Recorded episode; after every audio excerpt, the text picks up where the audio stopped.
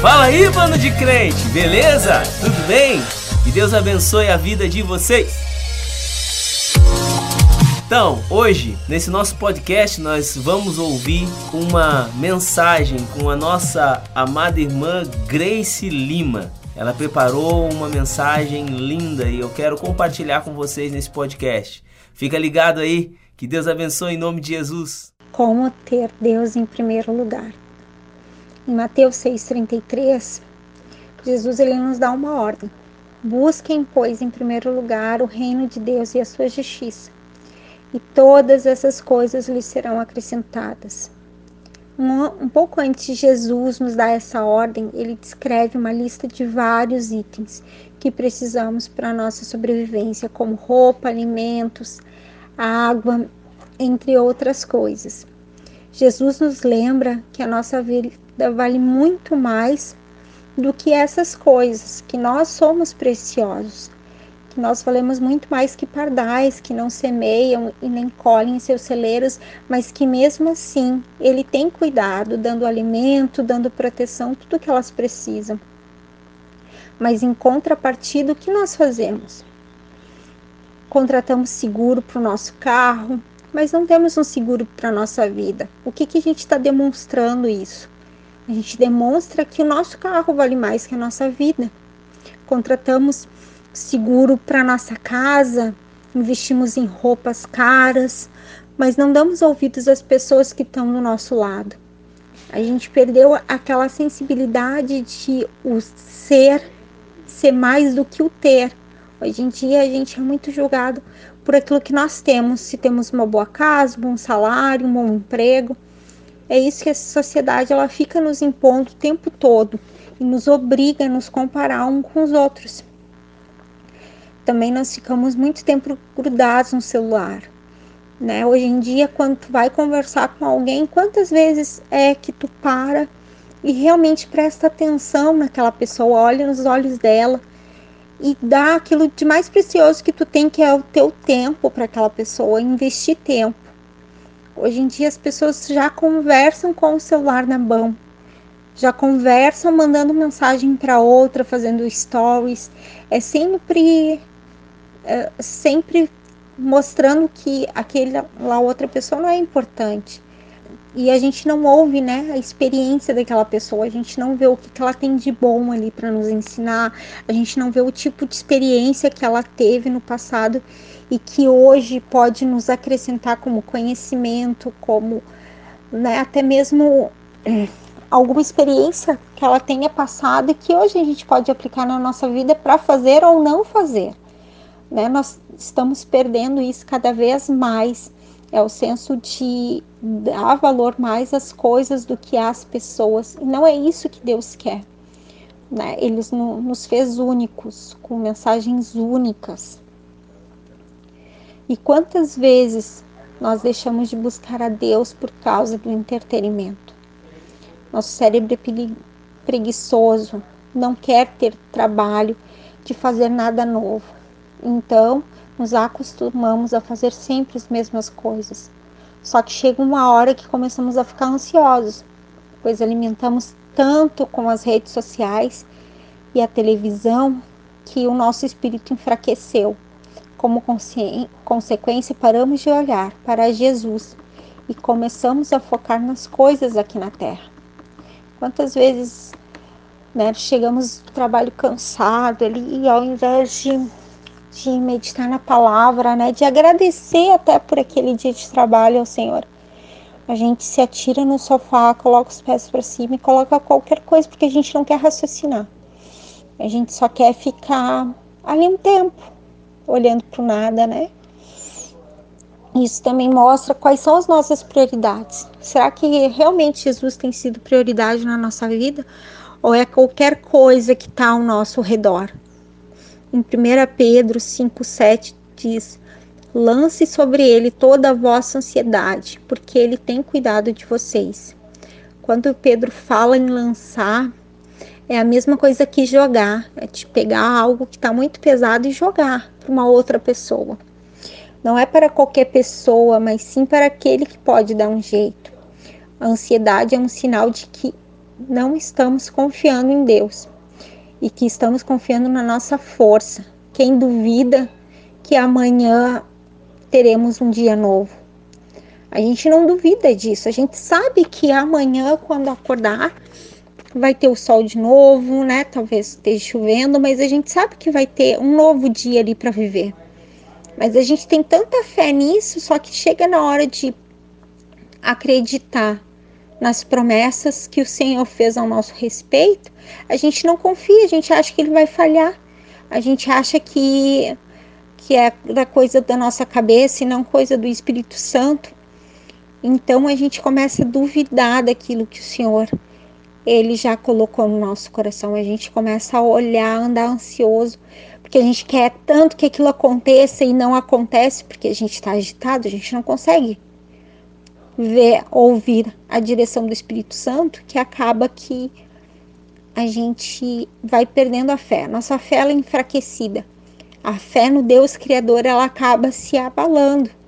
Justamente por isso, porque a gente não focou em, no Senhor, não focou em Jesus, mas a gente focou aquilo que está no nosso redor. Em Mateus, do Mateus 14, do 22 ao 20, ao 31, vai nos relatar sobre Pedro. Então a palavra do Senhor ela diz assim: Logo em seguida, Jesus insistiu com os discípulos para que entrassem no barco e fossem adiante dele para outro lado, enquanto ele despedia a multidão.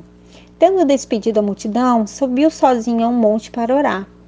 Ao anoitecer, estava ali sozinho, mas o barco já estava a considerável distância da terra. Fustigado pelas ondas, porque o vento soprava contra ele, Alta madrugada, Jesus dirigiu-se a eles, andando sobre o mar. Quando o viram andando sobre o mar, ficaram atemorizados e disseram: É um fantasma! e gritaram de medo. Mas Jesus imediatamente lhes disse: Coragem, sou eu, não tenha medo.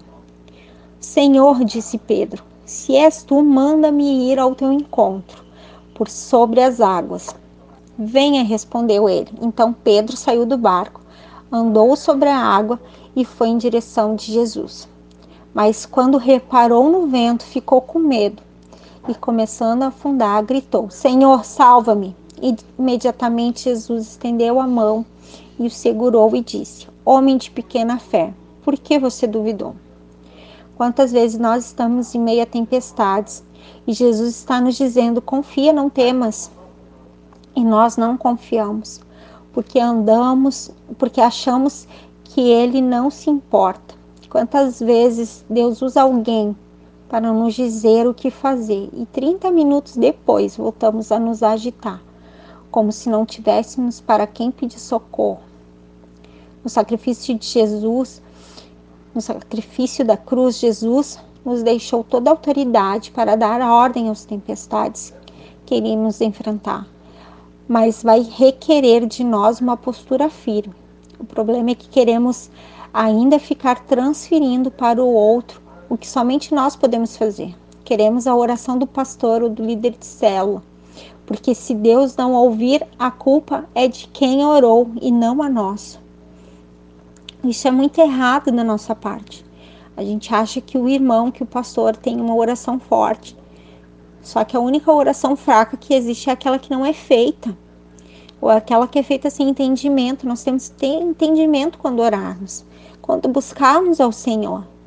Se queremos realmente buscar Ele o tempo todo, a gente precisa nos colocar na posição, nos colocar ali na posição de filhos, nos colocarmos na posição de batalha, porque é isso que muitas vezes vai acontecer.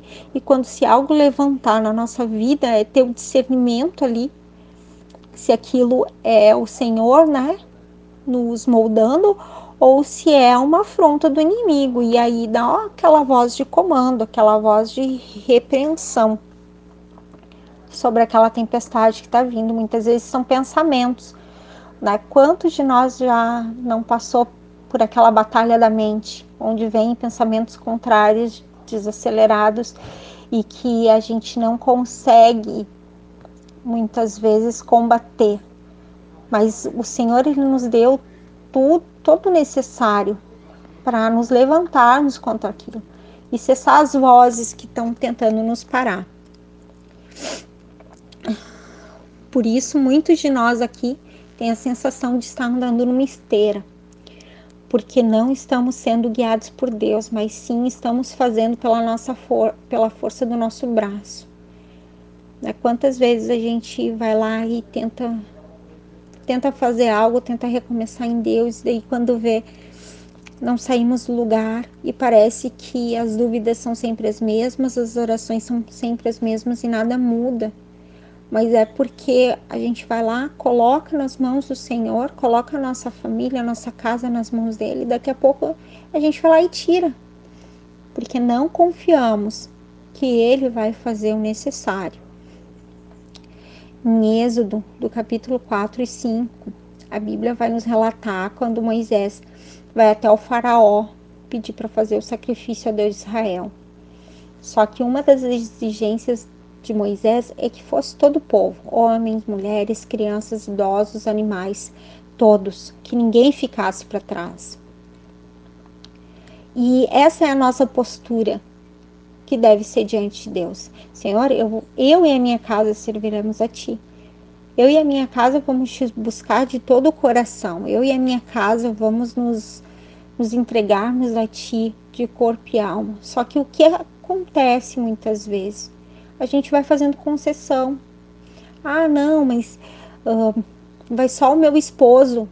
Né? Ele ora, eu não preciso orar. Ou vai só minha esposa. Minha esposa é mulher de oração.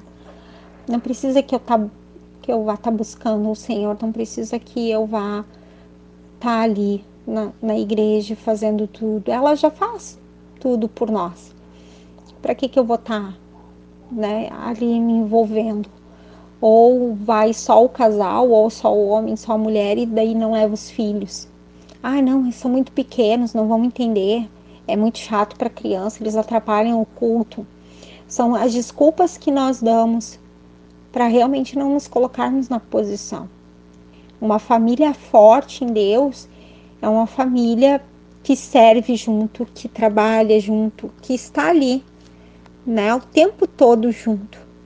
Só que o que, que acontece hoje em dia? A gente quer fazer concessões, a gente quer buscar o Senhor, mas dizendo para ele: não, Senhor, nessa área que o Senhor não vai tocar porque dói, nessa área que o senhor não, não vai tocar porque afinal eu trabalho, né? Eu ganho salário.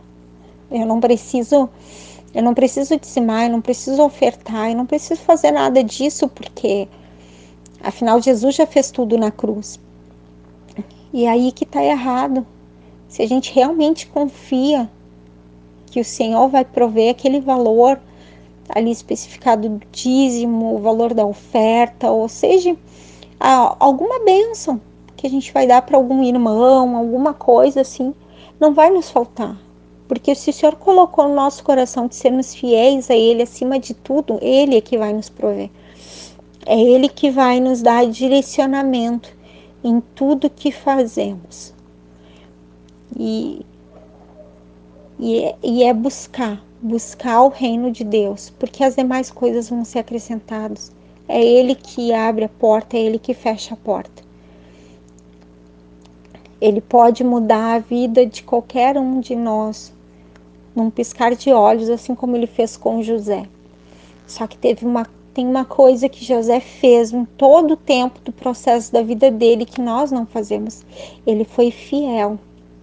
Ele foi fiel a Deus, mesmo sendo escravo, mesmo sendo sendo chamado de o sonhador, sendo caçoado pelos seus irmãos. Ele foi fiel, mesmo quando acusaram ele de estuprador e jogaram ele no cárcere. Ele foi fiel. E por muito menos a gente deixa de ser fiel a Deus e começa a duvidar daquilo que ele tem para nós. Você ouviu aí a mensagem da nossa amada irmã Grace Lima. Glória a Deus, que mensagem poderosa é, compartilha com outras pessoas, edifique, curta, siga aí as nossas páginas aí. Para ajudar na divulgação da palavra de Deus, na expansão do reino. Que Deus abençoe, siga a Grace Lima aí nas suas redes sociais também. Ela tem muita mensagem muito boa para compartilhar com as nossas vidas e nos edificar. Que Deus abençoe no nome de Jesus.